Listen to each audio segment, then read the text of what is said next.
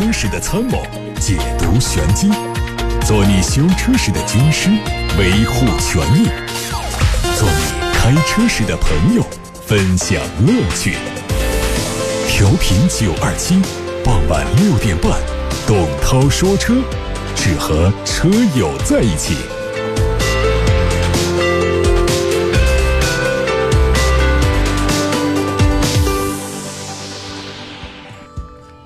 大家好，欢迎收听今天的节目。各位收听的通道是八六八六六六六六热线，还有董涛说车的微信公众号以及董涛说车的微博，这些互动的平台都在开放开通当中。我们先关注今天的汽车新闻。刚刚有网友曝光了保时捷 Taycan 的内饰照片，可以看到它的设计高度还原了概念车元素，采用了多块屏幕组合，中控台区域几乎没有实体按键，营造出非常强烈的科技氛围。这款车会在今年九月份亮相，并且在年底交付。目前订单量已经超过了两万，明年保时捷还会推出它的列装版。宝马的第六代七系中期改款会在五月二十四号上市，最大亮点是换装了更大的双肾进气格栅，还有全新的大灯。同时，前格栅边缘用的是更加粗壮的镀铬装饰条，配合两侧更加扁平凌厉的大灯组，看上去要更加夸张。车尾也换上了全新内部结构的 LED 尾灯，不同的套装版在保险杠上有所区别。全新宝马 M3 会在今年九月的法兰克福车展上亮相。日前有外媒发布了它的测试照片。这款车是基于宝马最新的平台打造，重量可能比现款的 M3 CS 更轻。它的前脸是更大的格栅以及下方的进气口，还有全碳纤维的车顶，双边四出的排气。动力是 3.0T 的六缸双涡轮，最大功率可以达到471匹左右。昨天正式在欧洲开启预定的大众 ID.3 特别版，只用二十四小时就获得了超过一万个订单。ID.3 的定位是纯电动紧凑型两厢车，未来会拥有三种续航版本，分别是三百三、四百二和五百五。他们会在今年年底开始排产，明年年中向首批用户交付。目前接受预定的特别版整体风格和高尔夫非常接近。上汽大众旗下的中大型 SUV 途昂 X 正式上市了。它先期只推一款车型，六种涂装，售价三十五万九。这款车可以看作是途昂的五座酷配版，前大灯的面积有所缩小，日间行车灯变成了双 L，保险杠两侧的前雾灯被取消，大嘴式的下格栅加进了银色的装饰条。侧面可以看到它的溜背造型，倾斜的地柱更加修长，车长四米九，轴距呢？跟现版的途昂一模一样，两米九八，而车内是有十点二五英寸的液晶仪表，千年不变的三旋钮空调控制面板被触控式的面板取代了。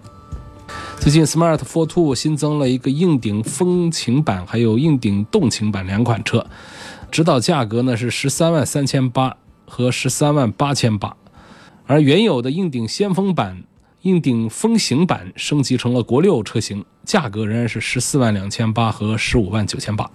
新车主要是配置调整，都配上了全景天窗、十五寸的双五辐轮毂，另外呢还有多媒体系统。之前有媒体曝光了新款东风本田思域的照片。它吸取了海外版中期改款的设计，针对前脸做了调整，提供两种外观。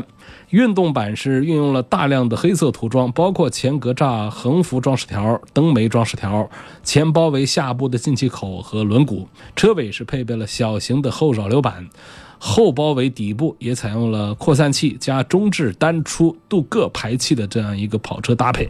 动力方面，目前新车只申报了 1.5T 一款，它用的是直列四缸发动机，继续提供六速手动和 CVT 无级变速器。新思域会在五月十九号正式上市。有消息说，奇瑞新款瑞虎八会提供 1.6T 加双离合、1.5T 加双离合以及 1.5T 加六速手动三种动力组合。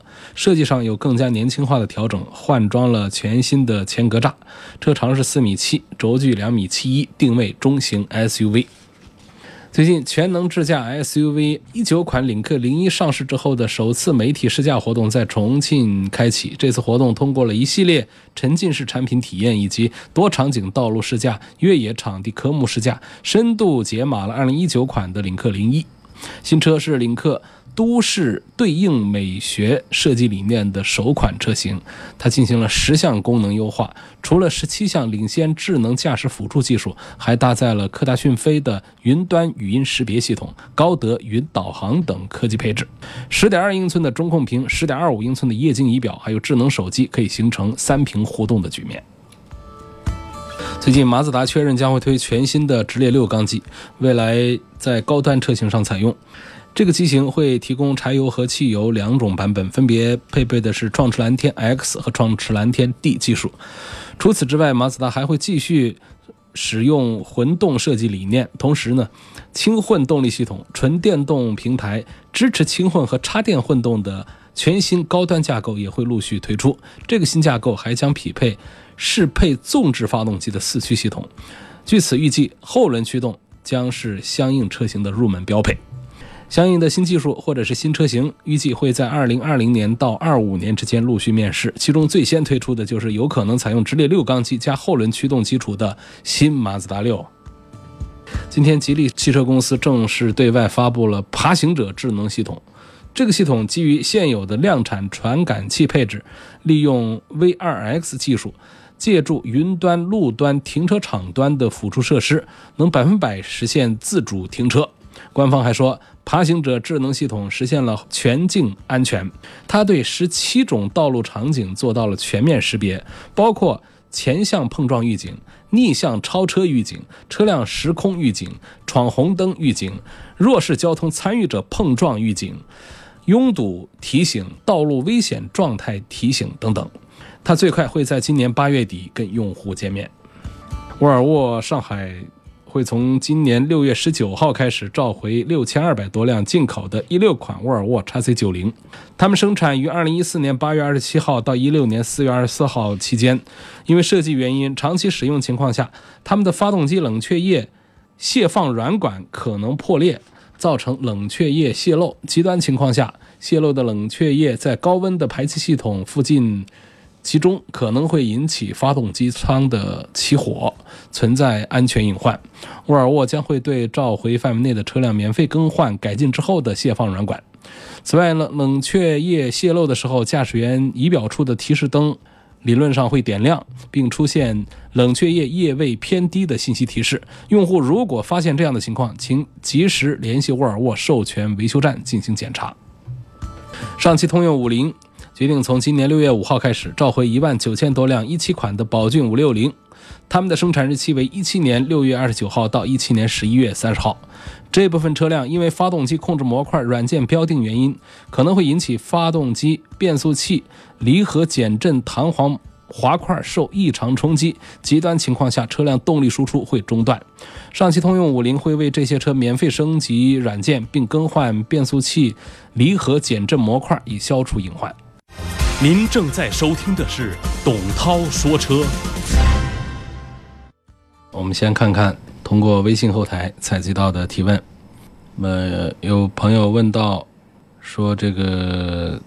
从性价比、驾驶感受、后期保养费用等等方面来对比一下丰田凯美瑞汽油版和混动版，呃，同样从三个方面对比一下凯美瑞和亚洲龙。这关于凯美瑞和亚洲龙的这个挑选呢，我早就已经在节目当中说过好几遍了，好几回了。我认为价格已经很接近，呃，亚洲龙的平台还是要更好、更新一些、更高端一点点，所以我建议呢，就是多花一点点钱。来买亚洲龙，呃，本身这个凯美瑞的这一代车的这个内饰设计都有点非丰田，就有点不太好让人接受，所以再加上其他的一些这个实体硬件方面的一些差距，我觉得还是要考虑这个亚洲龙要合适一些。呃，接着的就是混动跟这个汽油之间的选择，我觉得。从这个驾驶感受上讲，这个油电混动的还是要比汽油的要好一些。呃，它弥补了我们低速时候的这种动力上的不足，它会开起来更加的轻松，更加的有意思。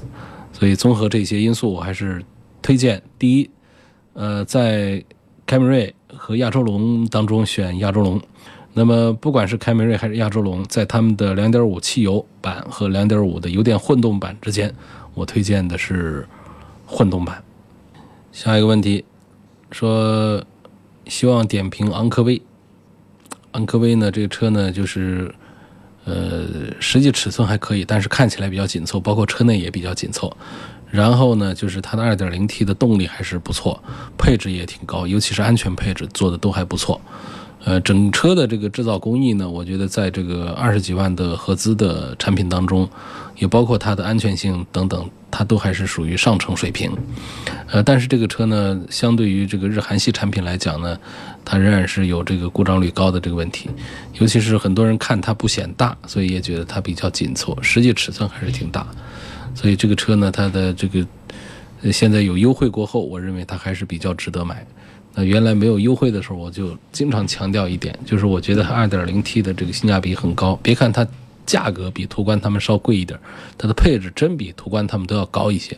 所以我总是这样讲。那么现在呢，随着途观和昂科威价格都有下调，啊，都是这个终端的这个经销商的行为的降价行为。那么我觉得现在不管是途观 L 还是昂科威，他们的性价比都比较好。但是唯一的区别点在于哪儿？就是昂科威的故障还是比途观的故障要多一点，这也是更多的人在选择买途观而放弃买别克的原因所在。目前在售的两门轿车最便宜的是哪个牌子？多少钱？两门轿车最便宜的谁呢？难道不是最便宜的 Mini 吗？我这一下子想不起来。呃，我的印象当中应该还是就是最低配的 Mini 十几万块钱，这应该算是这个两门轿车最便宜的两门轿车了。保时捷的 Macan 是不是发动机有问题？呃，发动机没啥问题，我推荐还是买它的 3.0T 好一些。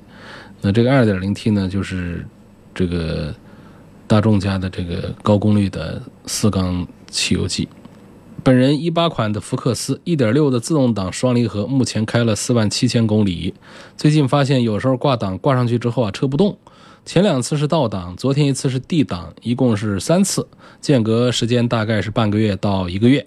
重新挂档之后就没问题了。这是变速箱有问题吗？我去汽修厂应该检查哪里？这个就交给我们的师傅去判断吧。你不管他检查哪儿，你就把这个故障告诉他。呃，挂档挂不上去，就挂上去之后车不动这种情况，这个自动挡的双离合，你听见了？双离合，福特双离合不是啥好东西。福特双离合它是容易出毛病的，这就是变速器坏了啊，那就是要去修。嗯，具体师傅是怎么给你检查判断是哪儿的问题，那听师傅的。呃，这种还是要回 4S 店去。说到回 4S 店，你就不要回和福园喽。武汉的一家很有名的一家福特的这个。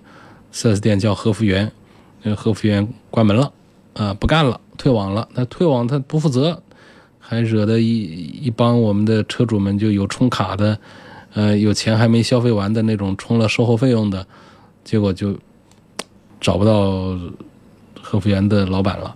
但是呢，现在这样，这个福特中国呀，这个已经勇敢的应对了这件事情，嗯。把这个原来和福源的这个遗留的一些售后问题、一些客户问题啊，把它转移到这个江城卫汉啊去解决。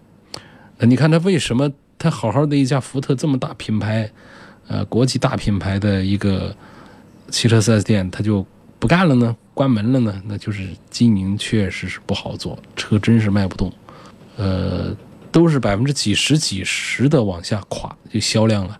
现在我。最近呢，就是频繁的拿到大家的产销数据，相对去年同期比百分之六十往下垮的，就发现了两三家，啊，包括了东风雷诺，啊，还有两个什么牌子，这两天就翻这个文章看到的一些消息，这个福特就是属于百分之几十的这种下滑的，但是它好像不是六十，但是也是得四五十吧，同期比，那么这可以说是车市严冬到了，这个时候撑不下去。不是意外，是很正常的。所以这个福特的这个武汉的这一家叫和福源的福特 4S 店，他就实在是干不下去，撑不下去了。其实我们有很多的其他的 4S 店品牌啊，已经也干不下去，能撑着是怎么撑的呢？就是我现在不是卖新车都不挣钱，还赔钱吗？都靠的售后在养活吗？那过去呢，形势还行的时候呢，厂家就有考核了啊，那你必须来提车，你不提车，我关你的这个资质，就是我收你的这个资质。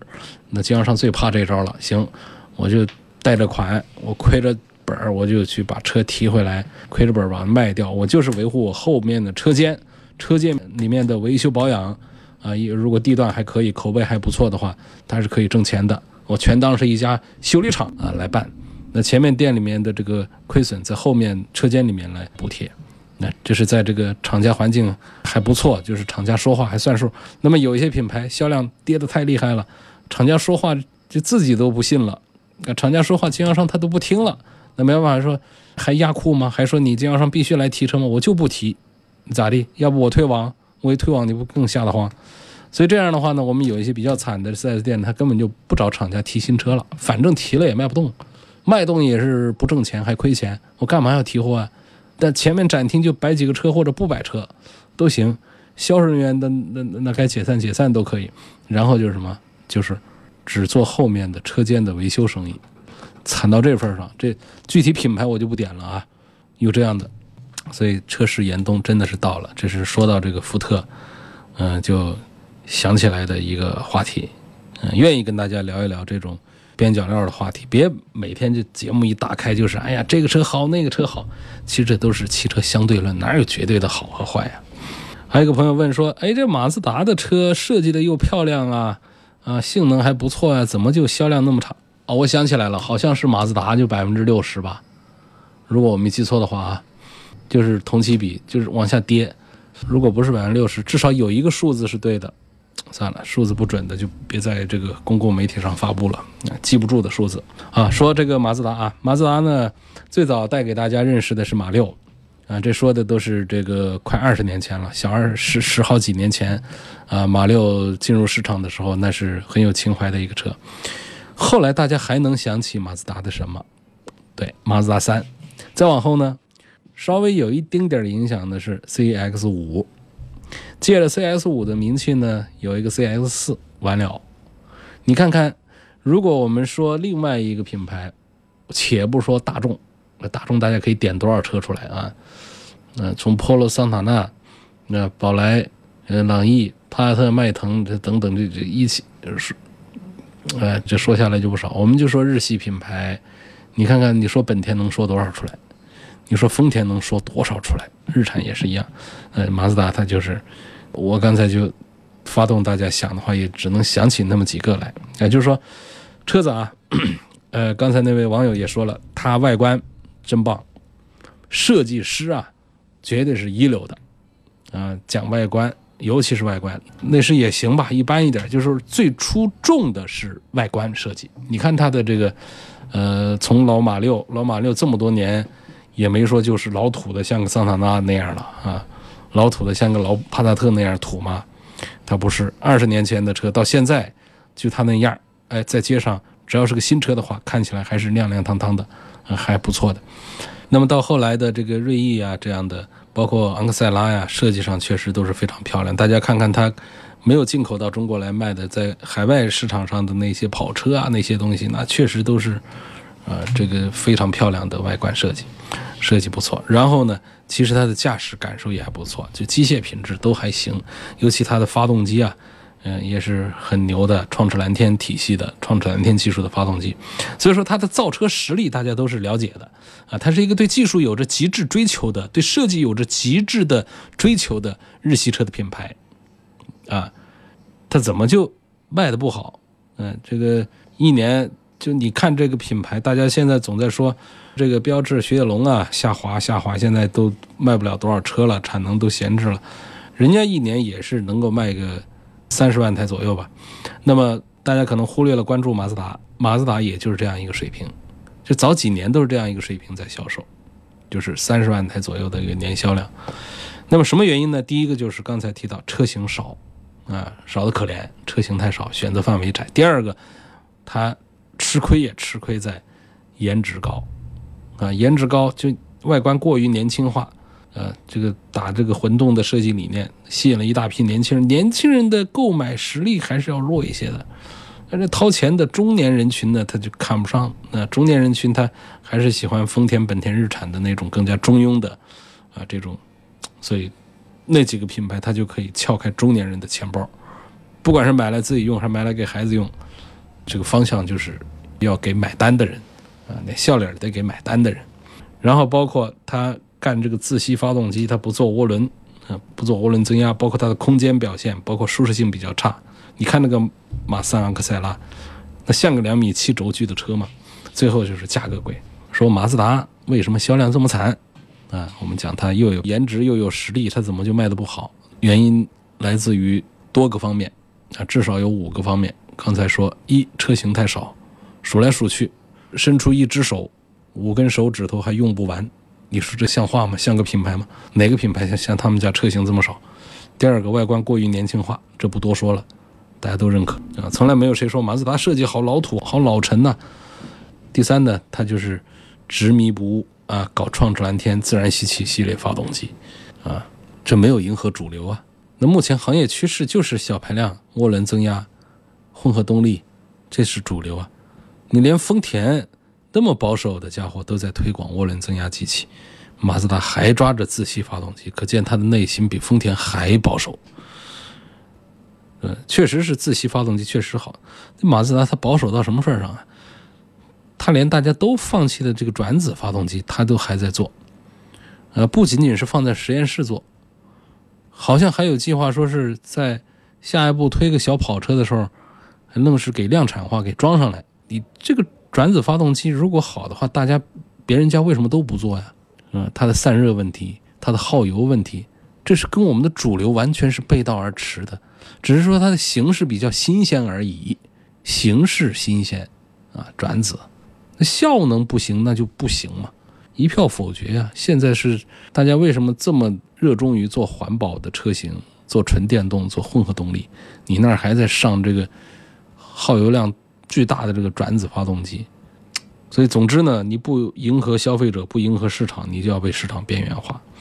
啊，我们还说空间表现差，舒适差。你看马自达家的哪一个车空间大？随便说，嗯，说出一个来算你赢。他们家上的最大的一个家伙。他原来上过 MPV，那也是小。现在最大的一个 SUV，将近五米长的一个家伙，CX 八，嗯，死乞白赖的给装七个座位，那空间也还是弄得小。嗯，最典型的就是昂克赛拉，那后排空间表现就在同级里面。人家那个什么同级，比方说来个思域啊，来个轩逸啊，来卡罗拉，动不动的后排啊就宽敞明亮。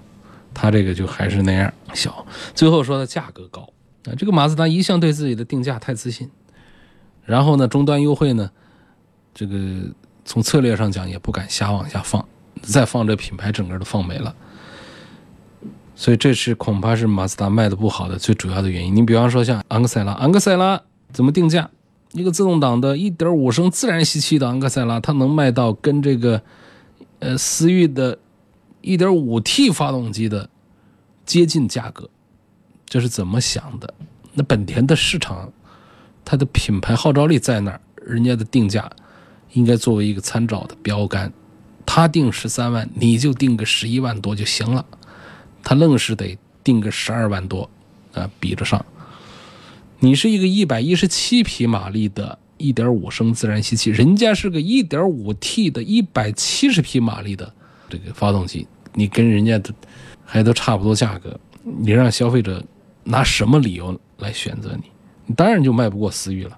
你在我刚才还提到了这个 CX 八啊，中大型 SUV，将近五米的长，指导价格二十五六万到三十几万，你就随便拿一个汉兰达也好，冠道也好，URV 也好，大指挥官也好，你随便来一个都比它便宜，它身上又没有啥优势。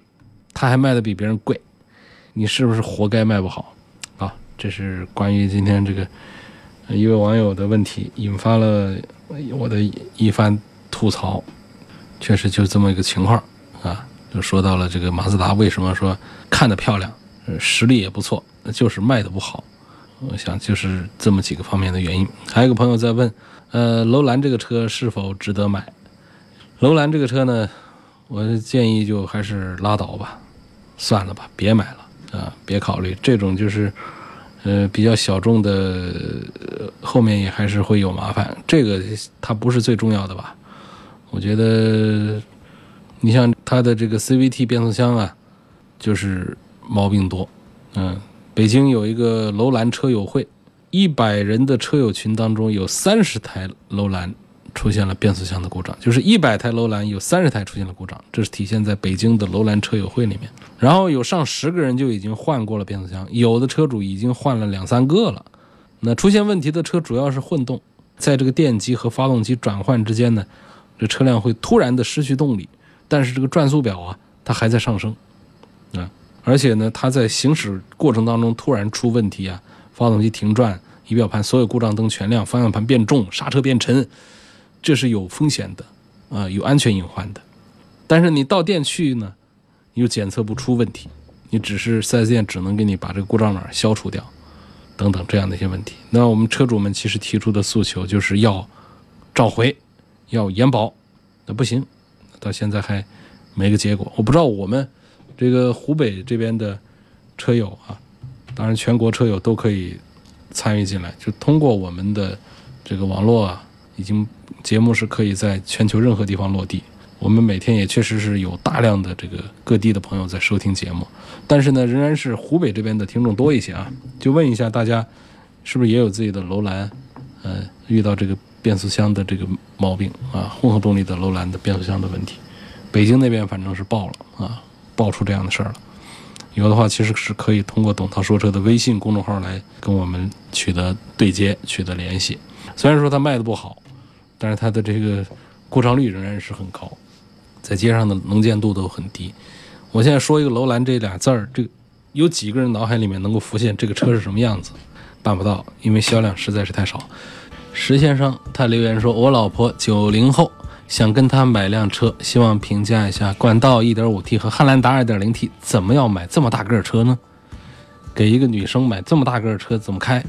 没必要，打破一下啊，不赞成。”再看来自微博后面的提问。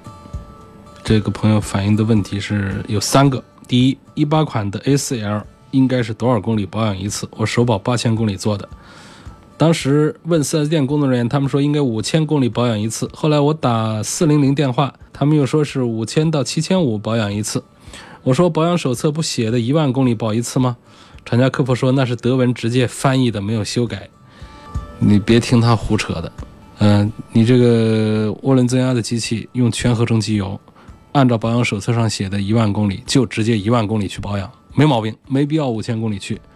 但是呢，这个机器呢有一定的烧机油的概率，所以呢，中途呢建议呢留意一下，如果仪表台上有机油灯亮起的话，那就是缺机油；或者说机油灯没有亮起的话呢，呃，我们隔个一个季度抽出那个油尺，算了，这不一定大家都愿意干这个事儿啊。总之吧，你就自己看仪表台上的那个灯吧，啊，亮了得去加机油。第二个问题说，我的车现在已经跑了一万五千公里了，我看到保养手册上写的是两万公里要换火花塞，但是很多车友都说没必要。我想问一下，如果我不按照这个保养手册上的里程数换火花塞，将来如果车有问题，售后会不会宣布我的车脱保？还有，我一万公里的时候加了一次油路三效，请问我以后应该多少公里加一次？哦，原来这还是咱们交通广播的一位产品的用户啊。每五千公里加一次油路三效，这是广告语了，但这也确实是我们车主们的一个用车习惯。日销万瓶的九二七定制，楚天交通广播定制生产的油路三效，哪儿都买不到。只有九二七体系才能买得到，所以它是个封闭销售的一个小循环的一个产品，但是火爆，效果非常好。九二七的汽修专家团队一致认为，每五千公里加一次，有病治病，没病防病，解决我们发动机里面的积碳问题、胶质问题啊，还有这个水分的一些问题。关于这个火花塞，还是要按照保养手册上的里程数更换。这意味着我们在按照厂家指导意见在使用车辆，呃，如果不按照这个意见来使用车辆的话，它可能会导致脱保的这个风险。不过呢，火花塞这个单项呢，它要好一点，就是说我们去按照保养手册上做了大保养，这大保养里面本身就含着一些公里数里面的指标，就是换这火花塞。你如果按规定来做的话，火花塞不用你来想换不换。在规定时间、规定周期那自然的会跟你换。所以不意味着说这个你要单独的去换这个火花塞啊，它是跟着你的一次保养来的。除非说在使用当中火花塞坏掉了，那咱们自己换。所以说火花塞不会出现一个单独的因为没有换来脱保。第三个问题，前几天我的车被追尾，对方全责报保险，我去 4S 店维修，拆开后杠，发现防撞梁撞成了平行的，没有弧度了。店里说这是铝合金的，不能钣金，要我更换原厂的防撞梁。我发现新的防撞梁在上螺丝地方没有像原来的防撞梁一样有粘贴泡沫，有工作人员就现场随便找了个泡沫给我垫上安装，问这样可以吗？可以的。泡沫是干嘛用的呢？它其实就是给那外面的那个保险杠啊加一丁点的这个缓冲用的，它的重要性就在这儿。这不代表着我们车的强度降低，那个地方还就是要用泡沫。你要用别的东西啊，这一撞啊，它那个保险杠都是塑料皮子的，它没有一个变形的空间呢，它反而就把它撞破了，呃，就更容易撞坏了。所以里头填着这个泡沫呢，怼一下，但是又可以变形，这样这个保险杠啊，它其实既起到保护这个，比方说撞击行人呐什么的，它可以有一些变形，它不是那么硬。啊，既保护这个障碍对象，同时呢，它还可以保障自己啊，尽量少一些破损，少一些维修。这个泡沫它起这个作用的。那么它发过来的这个新杠，呃，给你安上去，因为没有泡沫，找了个泡沫给你垫上。那么尽量的在这个形状上呢，要跟这个厂家的这种啊差不多，这样会好一点。总之吧，就不是太重要的东西啊，没啥问题。下面我们看到来自八六八六的留言，夏先生说：“我对雪铁龙这个品牌情有独钟，我是他粉丝，全家都开他们家车。据我所知啊，雪铁龙旗下车型外观都好看，底盘都不错，发动机是跟宝马合资的，变速箱是爱信公司的，早期的销量很好的，但近两年他们销量都不好，保值率也不高。问这又是什么原因导致这么大的落差呢？呃，今天其实我们要分析啊，就。”分析这个一家家的品牌啊落寞啊，都有自己的道理啊。就是成功的厂家，他们的幸福都是一样的；这些倒霉的厂家，他们的不幸各有各的不同，他们的原因各有不同啊。这个雪铁龙在富康时代那是很牛的，呃，甚至还代表了一种高端的这么一个印象。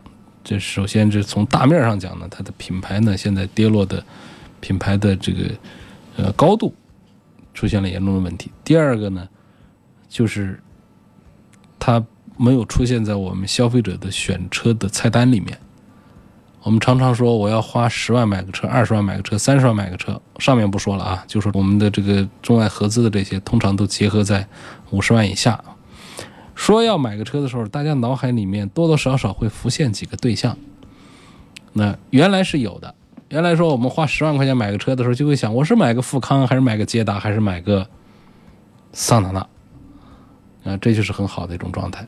那在那之后呢，基本上后来就有爱丽舍，那来跟这个新一代的这个捷达呀，跟他们来对比一下。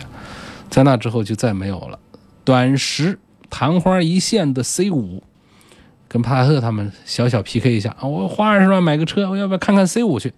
那个时代过去之后，现在大家不管是十万、二十万、三十万要买个车，就想都没想过他们家车了。你说这多倒霉的一个品牌遭遇。然后呢，那么为什么形成这么一个局面？原因很复杂，但是为主的在哪儿呢？我觉得是这间公司呢，对于市场的理解，尤其是对于价格体系的把握，再就是对于配置。车型的更新换代这方面的一些呃东西都没有跟上，所以导致呢，我们在一个是市场寒冬到来，第二个就是我们的竞争越来越激烈，第三个就是我们的自主品牌成长的越来越快的时候，上下来挤压，中间是夹心饼干，他们就自然的这个实力弱一点点的品牌力弱一点点的就靠边站了，那么。仍然那些品牌仍然还是中坚力量，呃，比方说像大众，比方说本田、丰田、日产这些，他们仍然是处在中间的地位是没有问题。那么除了他们之外，你看像福特、像马自达、像雪铁龙、像标致，那其他的就不用说了，基本上除了我刚才点到的几个狠的几个品牌之外，其他的基本上都是属于一个下滑的状态，就是这个边缘一些啊。所以这个综合来讲，我觉得就是对市场的理解，价格定贵了，配置弄老了、弄低了，车型更新换代又特别的慢，啊，对市场的理解不够，包括营销的技巧也有问题，包括人事上也有一些问题，所以导致了这个整个这个神龙工厂的这个没落。今天就到这儿，感谢各位收听和参与晚上六点半钟到七点半钟的董涛说车。那么节目的音频呢，大家还可以通过董涛说车微信公众号重听。还可以通过蜻蜓 FM 找到董涛说车，可以通过喜马拉雅 APP 找到董涛说车来收听。